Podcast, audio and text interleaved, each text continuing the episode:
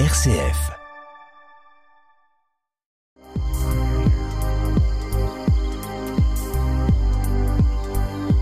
Au ras des pâquerettes, Étienne Dallaire.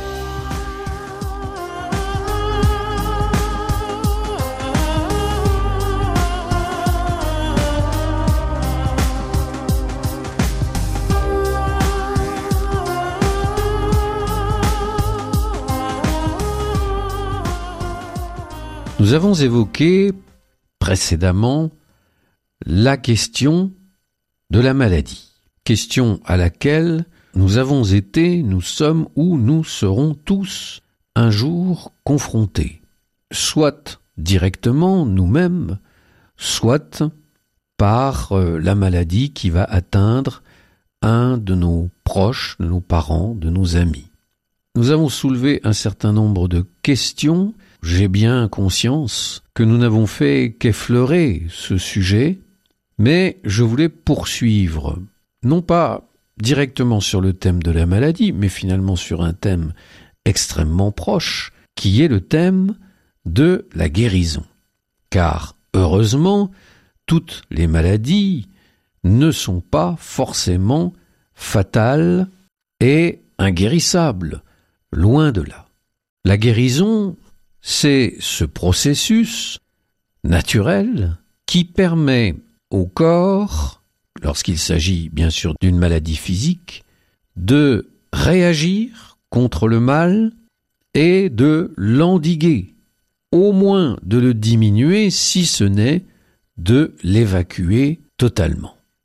Nous savons que notre corps, pour cela, est quelque chose d'extraordinaire, vous avez peut-être vu, comme moi, des documentaires où l'on voit l'organisation du corps qui va se mobiliser contre tel virus, tel microbe, contre tel phénomène qui attaque son intégrité. Ce processus peut être amplifié, aidé par un apport, par exemple, médicamenteux. Tout récemment, s'est passé un congrès de cancérologues à Paris pour leur faire part de nouvelles avances dans des processus de traitement du cancer, notamment du cancer du poumon à un stade avancé, et ce partage avait pour sujet l'immunothérapie, c'est-à-dire partir du principe que plutôt que d'utiliser, par exemple, la chimiothérapie ou euh, la radiothérapie pour détruire les cellules mauvaises, mais nous savons que en même temps, ces processus atteignent également les cellules saines, l'immunothérapie part du principe que l'on va donner au corps des éléments qui vont lui permettre de lutter contre les cellules mauvaises, d'où le nom d'immunothérapie. Cette recherche est très encourageante puisque les résultats le montrent, l'immunothérapie, dans le cas de ces cancers du poumon très avancés, a plus de résultats que la chimiothérapie. Au niveau des maladies psychiques, il y a aussi un certain nombre de réflexes, j'allais dire, internes qui nous permettent de passer des événements, de peu à peu nous remettre d'un traumatisme. Et heureusement, sans quoi la plupart d'entre nous, s'il n'y avait pas cette autodéfense, cette autoréaction, qui peut être aidée là aussi par un psychologue, un psychiatre, ou par un traitement médicamenteux, s'il n'y avait pas cette réaction de l'organisme, eh bien, nous serions tous, plus ou moins, un jour ou l'autre, hospitalisés en clinique psychiatrique. La guérison est donc un processus que nous avons tous quelque part en nous. Il faut aider au maximum, bien sûr, ce processus à réaliser ce qui est son but, à savoir la victoire sur le mal dont nous sommes victimes.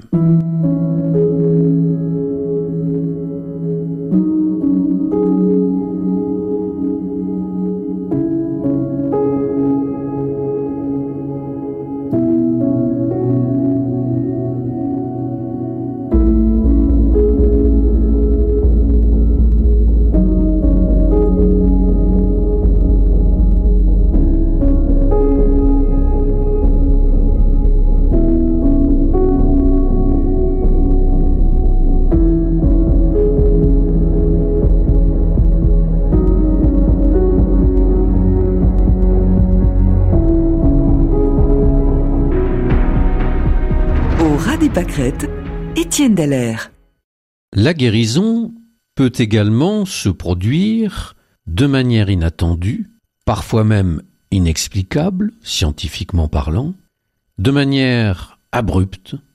On parle alors de guérison inexpliquée ou de guérison miraculeuse. C'est-à-dire qu'on ne comprend pas, scientifiquement parlant, comment tel moment, la guérison a pu se produire et se produire de cette façon. Les éléments dont nous disposons ne permettent pas d'explication médicale scientifique. Alors, il ne faut pas trop s'étonner qu'il y ait des guérisons entre guillemets miraculeuses. Pourquoi? Bah Je dirais parce que déjà les récits bibliques en pullulent les récits évangéliques, à chaque page, nous rapportent des récits de guérison. Alors, soit on va accorder confiance à ces récits et penser que s'ils nous disent que ce jour-là, un aveugle a été guéri, eh bien, c'est parce que, de fait, un aveugle a été guéri. Ou bien on va mettre en cause ces récits, pensant qu'ils nous racontent un peu des carabistouilles qu'ils doivent en surajouter par rapport à la réalité. Vous savez, il y a quelques petits versets d'évangile qui sont très parlants, où on nous dit, lorsque Jésus passait dans un village, on lui apportait tous les malades, et tous ceux qui étaient placés sur son passage étaient guéris. Ils étaient tous guéris. Il me semble difficile de nier cet aspect du ministère de Jésus, même si on ne doit pas non plus l'hypertrophier et de faire de Jésus une espèce de super guérisseur. Les récits de guérison étaient déjà très présents dans les textes de l'Ancien Testament. Par exemple, vous avez cette guérison très connue du général syrien Naaman qui va écouter ce que lui demande de faire le prophète Élisée il va se tremper sept fois dans le Jourdain et il va être guéri de sa lèpre. Rien d'étonnant en réalité à ce que Dieu qui est le créateur de l'univers et donc qui a aussi posé les lois de la nature, elles sont fort nombreuses, puisse intervenir, j'allais dire, par-dessus ces lois, de temps en temps. Pas toujours. Parfois on le voit intervenir en se soumettant en quelque sorte lui-même aux lois. Mais à d'autres moments, il semble être au-delà des lois naturelles. Mais encore une fois, ce qui n'a rien de choquant si il est le principe même de toute la création. Mais si l'on veut comme résumer le ministère de Jésus au milieu des hommes, il agit principalement selon trois axes. Un, il enseigne, nombreux enseignements, nombreuses paraboles. Deux, il guérit les malades. Trois, il délivre les possédés. Son ministère est tout entier dans ces trois axes principaux.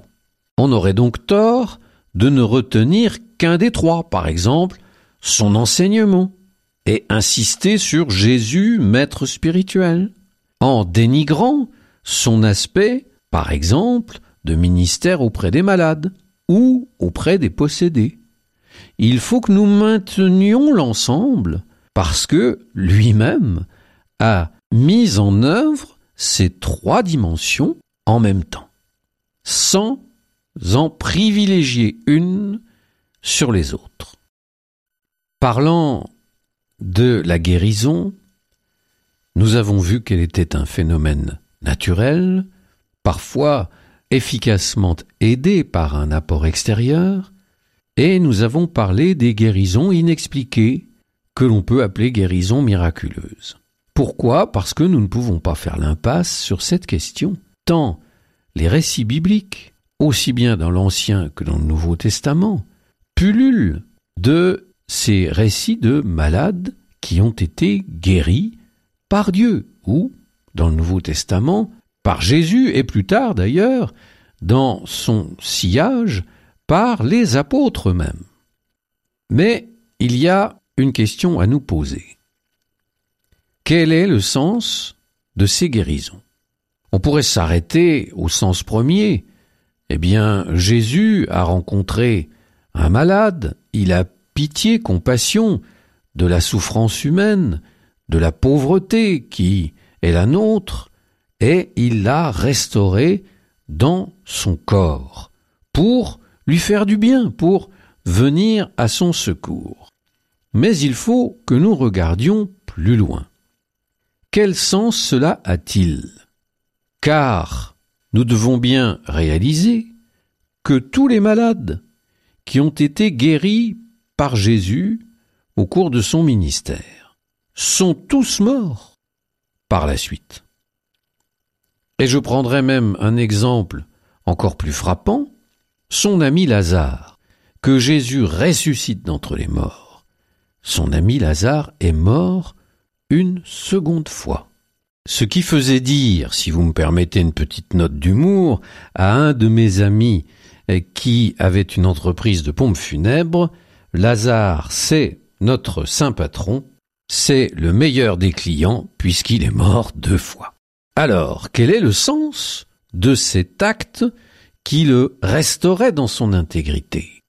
C'était du temporaire, c'était du provisoire. Si j'étais un peu méchant, je dirais, c'était du bricolage. Puisque de nouveau, ils vont être atteints par le mal. Le sens de la guérison, nous le trouvons dans les paroles mêmes de Jésus lorsqu'il guérit les malades, la plupart du temps. Il leur dit, Tu peux aller maintenant, ta foi t'a sauvé. Curieusement, il ne leur dit pas, Ta foi t'a guéri. Mais ta foi t'a sauvé. Il ne s'agit donc pas de guérison, mais de salut. Et Jésus est venu apporter bien plus que la guérison. Il est venu apporter la rédemption, c'est-à-dire le salut. Et le salut, lui, ne sera pas temporaire ou provisoire. Alors, pourquoi dit-il cela lorsqu'il vient de guérir un malade? Eh bien parce que la guérison apparaît alors comme le signe visible, concret, matérialisé de ce salut que Jésus apporte. Difficile de concrétiser le salut d'emblée, ici, maintenant. Mais la guérison est une sorte de poteau indicateur qui montre que la puissance de Dieu peut faire ses merveilles, qu'elle peut vaincre en nous le mal, et que cette puissance au bout du compte, elle agira encore bien plus profondément, bien plus efficacement pour notre, j'allais dire, guérison totale et définitive et pleine et entière qu'est la rédemption.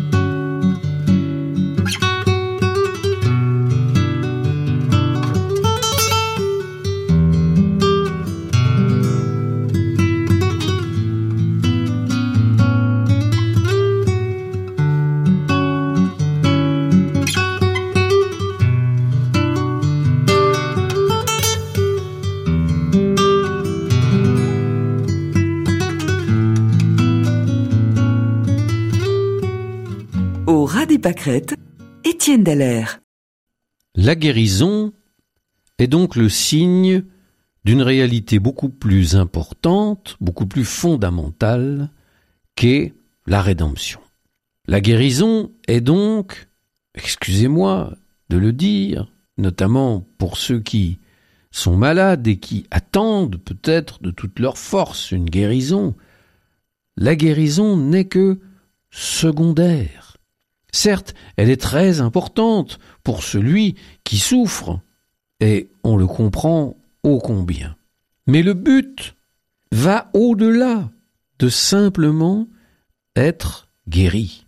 La grande nouvelle, la bonne nouvelle de l'Évangile, qui révolutionne tout, ça n'est pas que de temps à autre un malade est guéri, mais la bonne et grande nouvelle, c'est que tous sont appelés au salut, à la rédemption, à être arrachés au pouvoir des ténèbres, c'est-à-dire à la destruction de la mort. C'est la grande nouvelle. Et la guérison ne fait que manifester ce salut. Oui, il y a cette petite phrase qui est importante. Je suis venu chercher et sauver ceux qui étaient perdus. Pas je suis venu guérir ceux qui étaient malades. C'est inclus dedans. Mais cela va beaucoup plus loin. Cela peut aussi nous expliquer, c'est encore une question, pourquoi certains sont guéris et pas d'autres.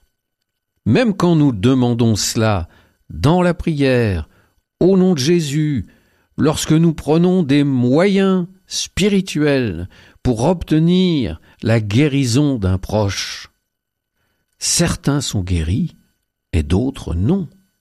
Et j'ai pu constater, à travers bon nombre de guérisons dont j'ai pu être le témoin, que parfois on est dérouté parce que l'un a été guéri d'un bon gros rhume, qui l'handicapait, certes, mais enfin, et son voisin à côté, qui avait un cancer du foie, n'a pas été guéri. Comment comprendre cela?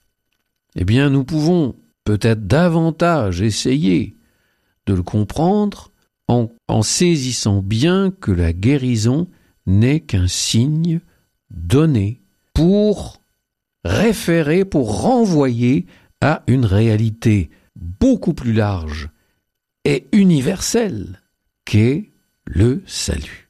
Comme je le disais, j'ai été tant de fois témoin de guérisons inexpliquées et subites, obtenues notamment par la prière. J'ai vu devant moi une femme paralysée depuis plus de vingt ans sortir de sa chaise roulante et se mettre à marcher comme un petit enfant qui apprenait à marcher, d'abord extrêmement hésitant, et puis prenant peu à peu au fil des mètres de l'assurance. C'est quelque chose d'extraordinaire, et j'en suis encore bouleversé en vous le racontant. Mais pourtant, le salut, la rédemption que Dieu nous donne gratuitement par amour est encore tellement plus bouleversant que guéri ou non, que soulagé ou non de notre mal, nous devons pouvoir nous en émerveiller. Parmi les nombreux récits de guérison que nous pouvons rencontrer dans les évangiles, il en est un que j'apprécie particulièrement. Il contient en fait deux guérisons dans le même récit deux guérisons qui concernent deux personnes différentes. Mais voilà que leurs destins se croisent. Et ce récit est intéressant parce qu'il nous apprend beaucoup de choses, comme nous allons le voir. Nous voici dans l'évangile de Saint Luc, rappelez-vous que Saint Luc est médecin, au chapitre 8, verset 40. Quand Jésus revint en Galilée, il fut accueilli par la foule car tous l'attendaient. Et voici qu'arriva un homme du nom de Jaïr. C'était le chef de la synagogue. Tombant aux pieds de Jésus, il le suppliait de venir dans sa maison parce qu'il avait une fille unique d'environ douze ans qui se mourait. Voilà le premier cas dans ce récit, une petite fille d'une douzaine d'années, atteinte très gravement, puisqu'on nous dit qu'elle se meurt, dans un état si grave que le père ne peut même pas apporter l'enfant jusqu'à Jésus. D'autre part, ce qui nous révèle aussi la gravité de ce cas, c'est le fait que Jaïr, qui est chef de la synagogue, prend ce risque, ose aller voir Jésus, qui est loin de faire l'unanimité, surtout dans les milieux religieux, pour lui demander, le supplier de venir dans sa maison visiter sa petite fille et, sous-entendu, la ramener à la vie. Je poursuis. Et tandis que Jésus s'y rendait, les foules le pressaient au point de l'étouffer. Or, une femme qui avait des pertes de sang depuis douze ans, et qui avait dépensé tous ses biens chez les médecins sans que personne n'ait pu la guérir, s'approcha de lui par derrière et toucha la frange de son vêtement. À l'instant même, sa perte de sang s'arrêta. Mais Jésus dit Qui m'a touché? Comme ils s'en défendaient tous. Pierre lui dit Maître, les foules te bousculent, t'écrasent. Mais Jésus reprit Quelqu'un m'a touché, car j'ai reconnu qu'une force était sortie de moi. Deuxième cas donc de malade dans ce même récit, pendant que Jésus est en chemin pour aller au chevet de la petite de douze ans, chez Jaïr, cette femme va s'approcher de lui et toucher son vêtement. Parce qu'elle se disait, et ça c'est l'évangile de Marc qui nous le dit, nous rapportant le même récit, si j'arrive seulement à toucher son vêtement, je serai guéri.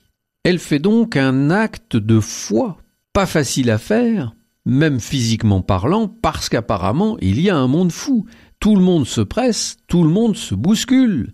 Il doit falloir une grande volonté pour réussir à aller jusqu'à Jésus et toucher son vêtement.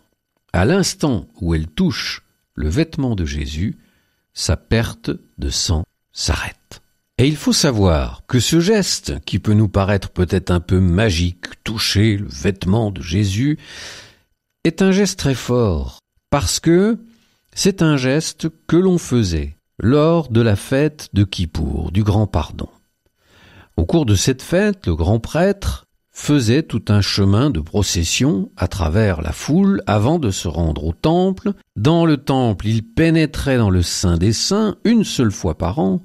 Il prononçait le nom de Dieu pour obtenir le pardon des péchés du peuple. Or, il avait sur les épaules un grand manteau qui était censé représenter les péchés du peuple qu'il portait sur ses épaules.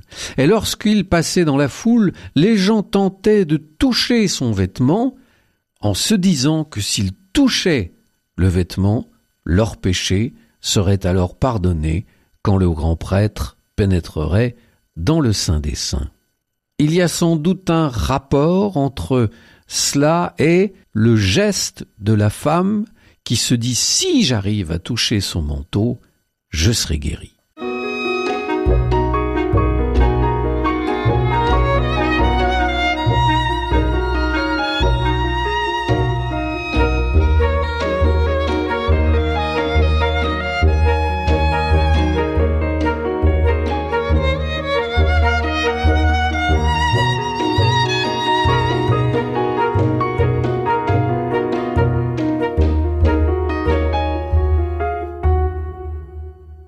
Des pâquerettes, Étienne. Remarquons au passage que lorsque la femme l'a touché et s'est trouvée guérie, Jésus a senti quelque chose en lui. J'ai reconnu qu'une force était sortie de moi, dit-il. Je poursuis, verset 47, la femme se voyant découverte vint toute tremblante, se jeter à ses pieds, elle raconta devant tout le peuple pourquoi elle l'avait touchée et comment elle avait été guérie à l'instant même. Jésus lui dit, Ma fille, ta foi t'a sauvée, va en paix, Je n'insiste pas sur cette phrase de Jésus, nous en avons parlé précédemment. Le récit se poursuit comme il parlait encore. Quelqu'un arrive de la maison de Jaïr, le chef de la synagogue, pour dire à celui-ci Ta fille est morte, ne dérange plus le maître. Jésus, qui avait entendu, lui déclara Ne crains pas, crois seulement, et elle sera sauvée. En arrivant à la maison, il ne laissa personne entrer avec lui, sauf Pierre, Jacques et Jean, ainsi que le père de l'enfant et sa mère. Tous la pleuraient en se frappant la poitrine. Mais Jésus dit, Ne pleurez pas, elle n'est pas morte, elle dort. Mais on se moquait de lui, sachant qu'elle venait de mourir. Alors il lui saisit la main et dit d'une voix forte, Mon enfant, éveille-toi. L'esprit lui revint, et à l'instant même elle se leva. Alors Jésus ordonna de lui donner à manger. La femme hémorroïs, comme on l'appelle, elle souffre de cette maladie depuis douze ans. Or, c'est l'âge de la petite de jaillir. Elles sont liées. Leur destin s'est croisé et il se trouve qu'elles étaient liées sans se connaître. Car cette femme a commencé à perdre son sang, donc à perdre la vie au goutte à goutte, lorsque la petite est née. Et le jour où la petite vient à mourir, à l'instant même, la femme est guérie. Elle retrouve la vie. Je pense que ce n'est pas un hasard que Saint Luc ait ainsi croisé ces deux récits en un seul. Il nous montre quoi? Bien sûr, il nous montre que Jésus a la puissance de pouvoir guérir nos maladies, voire même de nous réveiller de la mort. Mais il montre que nous ne sommes jamais seuls dans notre destin.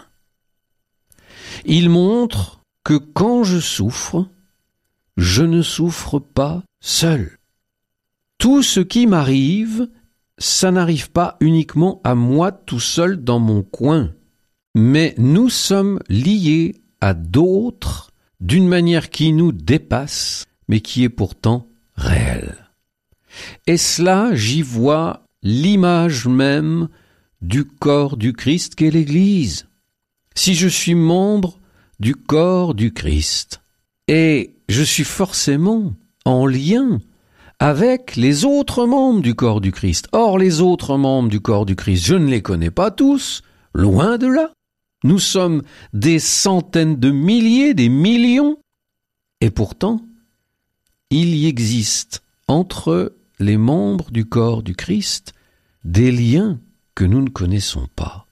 Pour illustrer mon propos, je prendrai l'image d'une tapisserie. Quand vous la regardez, sur son endroit, vous voyez l'image que constitue tout ce petit point de couleur. Et quand vous la retournez, alors vous découvrez ce qui était invisible de l'autre côté, à savoir tous ces fils reliés les uns aux autres de manière assez extraordinaire, sans lesquels l'image ne serait pas apparue. Mais ces liens restent, pour la plupart du temps, invisibles. Et eh bien de la même manière, dans le corps du Christ, dans l'Église, nous sommes reliés avec d'autres membres que nous ne connaissons pas et que nous aurons peut-être la joie de rencontrer un jour. Je voudrais revenir quelques instants sur ce que nous a fait découvrir cet évangile de Luc, le récit des deux guérisons quasiment simultanées, de la femme atteinte de perte de sang et de la petite fille de douze ans de Jaïr, le chef de la synagogue. Ce récit nous a montré que nous pouvons être liés à d'autres en tant que membres du corps du Christ, membres de l'Église, sans même le savoir. Peut-être que cet autre ou ces autres membres auxquels je suis lié, je ne les rencontrerai jamais. Je n'aurai peut-être jamais connaissance de leur parcours, je ne connaîtrai jamais leur nom. Mais c'est une réalité qui me semble très importante. Ça signifie, je le redis avec force, que nous ne sommes jamais seuls face à ce que nous avons à vivre. Que ce que nous vivons n'est jamais pour nous seuls, ne nous concerne jamais nous seuls. Mais tout ce que nous vivons a un retentissement dans le corps du Christ, dans cette communion des membres du corps du Christ. Je vais vous donner un exemple. J'ai eu la chance, je devrais dire la grâce, d'avoir rencontré et connu un peu de près le pasteur Thomas Roberts. Thomas Roberts était un pasteur du pays de Galles qui a eu, je parle au passé puisque euh, Thomas est décédé depuis bon nombre d'années maintenant, il a eu un ministère pastoral extraordinaire. Il avait un charisme très fort de prédication. Sa prédication, qui était toute simple, touchait les cœurs. Et à l'écoute de ses paroles, beaucoup, quand je dis beaucoup, ce sont des milliers de personnes, se sont sentis rejoints par le Seigneur et se sont convertis, ont changé de vie, ont commencé une relation intime avec le Seigneur. Le pasteur Thomas Roberts me disait un jour, c'est curieux, moi je n'ai jamais été malade. Il avait déjà plus de 75 ans lorsqu'il me disait cela. Je n'ai jamais souffert de rien, même pas eu mal aux dents, rien. Je ne sais pas ce que c'est que la souffrance. Et quand je vois les fruits que mon ministère a pu porter, cela nécessitait que j'ai une santé à tout rompre, allant sur les routes, passant d'un rassemblement à l'autre, d'un continent à un autre. Il fallait que j'aie une forme exceptionnelle. Et je ne serais pas étonné, me disait-il, qu'en arrivant au ciel, le Seigneur me présente une petite carmélite de 25 ans, qui a donné toute sa vie dans l'enfouissement d'un monastère, dans une vie de prière, mais qui a offert sa vie pour moi, peut-être même sans me connaître, pour que ceux qui participent à l'évangélisation active, dirons-nous, portent du fruit. Il me la présentera et il me dira voilà, tout ton ministère a porté tant de fruits, elle n'y est pas pour rien, cette petite carmélite que je te présente. Vous pensez que mon étonnement a été très grand? D'abord, cette réflexion venant d'un pasteur protestant, mais je l'ai trouvée d'une vérité spirituelle très forte que nous retrouvons dans l'évangile de Luc que nous avons partagé.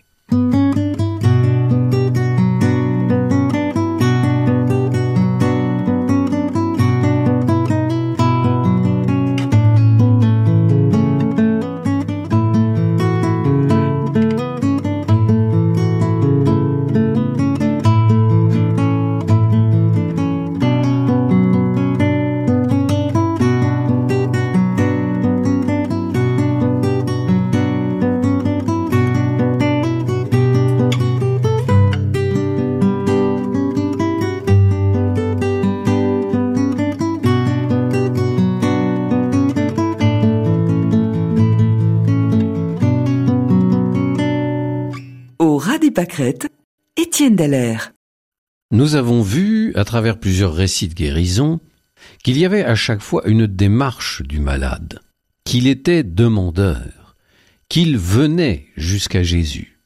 Mais qu'en est-il de ceux qui n'ont pas la foi? Si ceux qui ont la foi peuvent faire cette démarche, peuvent se tourner vers Jésus avec confiance, lui demander d'intervenir, de les soulager ou de soulager leurs proches qui sont malades Qu'en est-il pour ceux qui n'ont pas la foi? Eux n'ont pas la possibilité de s'avancer vers Jésus. Eh bien, il y a un autre homme que nous rencontrons dans les récits évangéliques, à qui il est arrivé cette aventure. Il ne connaissait peut-être pas Jésus, le récit, en tout cas, ne nous dit pas qu'il ait demandé quoi que ce soit. Il est dans l'impossibilité même physique de se rendre à la rencontre de Jésus, et pourtant, la rencontre va se passer et ce malade sera guéri. Il s'agit du paralytique de Capharnaüm. Évangile de Luc chapitre 5 verset 17 et suivant. Jésus est en train d'enseigner dans une maison de Capharnaüm. Arrivent des gens portant sur une civière un homme qui était paralysé. Ils cherchaient à le faire entrer pour le placer devant Jésus. Mais ne voyant pas comment faire à cause de la foule, ils montèrent sur le toit et, en écartant les tuiles, ils le firent descendre avec sa civière en plein milieu devant Jésus. Voyant leur foi, il dit, Homme, tes péchés te sont pardonnés. Là-dessus, réaction des scribes et des pharisiens, et Jésus leur répond, Qu'est-il plus facile de dire tes péchés sont pardonnés ou lève-toi et marche? Eh bien, afin que vous sachiez que le Fils de l'homme a autorité sur terre pour pardonner les péchés, je te le dis, lève-toi, prends ta civière, et retourne dans ta maison. À l'instant même, celui-ci se releva devant eux, il prit ce qui lui servait de lit, et s'en alla dans sa maison, en rendant gloire à Dieu. Nous avons une image très forte ici. Ce paralytique n'est donc pas en mesure de s'approcher de Jésus. Et combien nombreux sont ceux de nos contemporains aujourd'hui qui, pour une raison ou pour une autre, pour telle blessure ou autre, ne peuvent plus s'approcher de Jésus. Voilà, ils en sont incapables. Alors, la puissance d'amour de Jésus n'est-elle plus faite pour eux? Eh bien si. Les amis de cet homme, ont décidé de l'amener à Jésus. Encore une fois, lui n'a peut-être pas même demandé cela. Et ils font tout pour y arriver. Pourtant, il y a des obstacles sur la route. Il y a la foule jusque devant la porte. On ne peut pas passer. Qu'à cela ne tienne, ils montent, ils font un trou dans la toiture, ils descendent, leur ami devant Jésus. Et il va, comme nous l'avons lu, être guéri. Cela veut dire que nous pouvons nous qui avons la foi, nous qui avons confiance en Jésus, confiance en sa puissance d'amour, nous pouvons porter à ses pieds, juste devant lui, ceux et celles que nous connaissons et qui ne peuvent pas le faire. Encore une fois, pour quantité de raisons. Notre responsabilité est grande. Nous devons apporter aux pieds de Jésus ceux qui ne peuvent venir jusqu'à lui. Notez bien la phrase de Jésus à la fin du récit. Alors, voyant leur foi, il n'est pas dit voyant la foi du paralytique, mais voyant leur foi à eux, en voyant comment ils avaient bravé l'adversité pour arriver jusque-là, en voyant leur ténacité et donc aussi leur amour pour leur ami malade, voyant leur foi, Jésus dit aux paralytiques, tes péchés sont pardonnés. Ils ont, par leur attitude, non seulement réussi à amener leur ami jusqu'à Jésus, mais ils ont obtenu de Jésus ce salut, cette miséricorde, ce pardon pour leur ami. Nous allons ouvrir un nouveau volet qui sera l'objet de notre prochaine rencontre, la visite aux malades et la prière pour les malades.